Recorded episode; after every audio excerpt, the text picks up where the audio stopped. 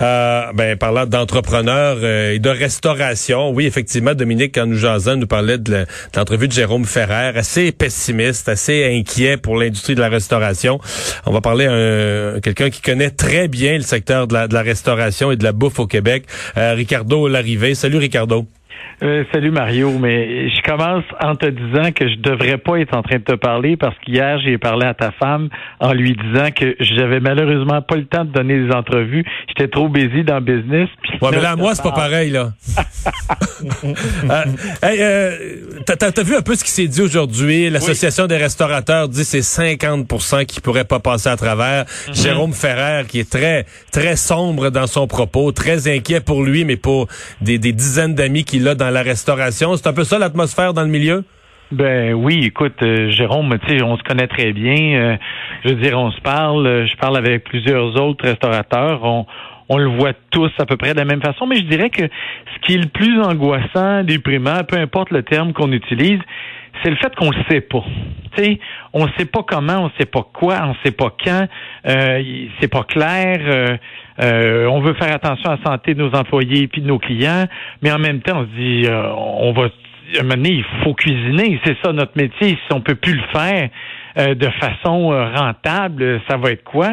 Alors, le plus difficile à vivre, c'est de pas savoir. Ouais. Et de pas savoir quand ça va pouvoir rouvrir. Rien. Mais aussi comment les gens, bon, les restaurateurs sont aussi des gens d'affaires. À la fin du mois, si tu perds de l'argent toi et moi, ça vaut pas la peine de rester ouvert pour pour financer ta banque, pour aider ta banque. Non, puis puis tu sais, je veux dire, à quelque part, là, les restos, là, quand ça fait là, entre euh, 4,5 puis 7% de bénéfices, c'est 7 t'es un t'es, es vraiment un top, là. Mais ça pose ma question à moitié plein. Là, si tu as, une, limite de remplir la moitié de tes tables, est-ce qu'il y a une façon de rentabiliser ça? Faut-tu doubles tes prix? par exemple, moi, j'ai trois restaurants différents. OK? Québec étant le plus gros, ensuite euh, Laval. Mais Saint-Lambert, là, on a 42 places. OK? Puis quand il fait beau, on a la terrasse dehors tout ce beau monde-là est cordé. Tu me dis que je peux mettre 24 personnes dans mon restaurant, ça me donne rien de l'ouvrir. C'est sûr. même, si, même si les 24 places sont pleines, tu fais pas d'argent. Impossible. Impossible. Je veux dire, euh, le monde ne va pas se mettre à, doubler leurs factures parce que euh, le gouvernement euh, puis tout le monde fait en sorte qu'il faut il faut être espacé. Le problème de la restauration est le même que le milieu culturel. je parlais avec André Hobitaille, puis on parlait de théâtre puis hier, puis on se disait mais mais mais comment on va faire? Tu sais, comment on va, on le met où? Puis au-delà de ça, on parle de la salle à manger, mais en cuisine. Il n'y a pas une cuisine au Québec où nos cuisiniers sont pas cordés. Là. Tu sais, je veux dire, tout est calculé. Ah, Oui, hein? Alors, euh, je veux dire, je peux pas mettre des plexiglas entre deux cuisiniers, là. Ça, se peut pas, là. Tu sais, je veux dire, on peut pas travailler comme ça. Euh, une équipe, ça travaille en, une cuisine, ça travaille en équipe je commence quelque chose, l'autre le continue. C'est comme une chaîne, là. Puis chacun rajoute son petit bout de talent à lui, puis à la fin, il y a une assiette qui sort. Mais, mais donc, euh, encore une fois, c'est des questions auxquelles on n'a pas de réponse. Mais le gouvernement n'en a pas plus non plus. Tu sais, je veux dire, ce serait le fun qu'on puisse dire, on rouvre, point y va. Ouais. Mais ce qu'on voit, les, restaurateurs des, des, grands pays de restauration, je sais pas, l'Italie, la France, ont, ils ont les mêmes questions là-bas? Est-ce que tu peux ben lire ou voir? C'est partout pareil. la seule différence qu'il pourrait y avoir, c'est parce qu'un pays se dirait de la marde, on y va, puis on l'essaye, puis euh, on va voir s'il y a une nouvelle vague qui va arriver. Parce que n'importe qui d'autre qui va réfléchir, regarder la science, puis dire qu'est-ce qu'on fait, va y aller à tâtons, va y aller en essayant, euh, puis, puis en se croisant un doigt. Mais pour revenir au restaurateur avec qui j'ai parlé, tout le monde est assez d'accord pour dire la seule vraie, vraie solution, c'est le vaccin. Tu sais, si, si on est capable mais là, de dire, euh, ben, ben c'est ça. Ça, c'est dans un an et demi si tout va bien. Ben, c'est ça. Fait que, tu sais, je veux dire, moi, je, tu vois, l'association est encore plus euh, pessimiste que moi je pensais. Moi, je me suis dit, en tout cas, à tout le monde au Québec, c'est au moins 35% des restaurants qui ne survivront pas. Hier, peux-tu croire, j'ai un producteur d'un réseau euh, euh, de, télévision euh, canadien anglais qui me dit il va peut-être avoir un nouveau show si ça tente de l'animer. C'est puis, puis grosso modo, c'est tu passes ou ben tu passes plus. Alors, il y a quelqu'un qui va faire des shows, même sur des restaurants qui, sont morts. Il y en a, tu sais, puis la vie, là, horreur du vide. Même si, si moi, demain matin, je pète, là, je, je suis plus là, je suis pas capable. Euh, puis Jérôme Ferrand, puis il y a un autre. ben il y a quelqu'un qui a pas de dette lui, puis qui va arriver puis qui va ramasser le restaurant, puis qui va dire je commence.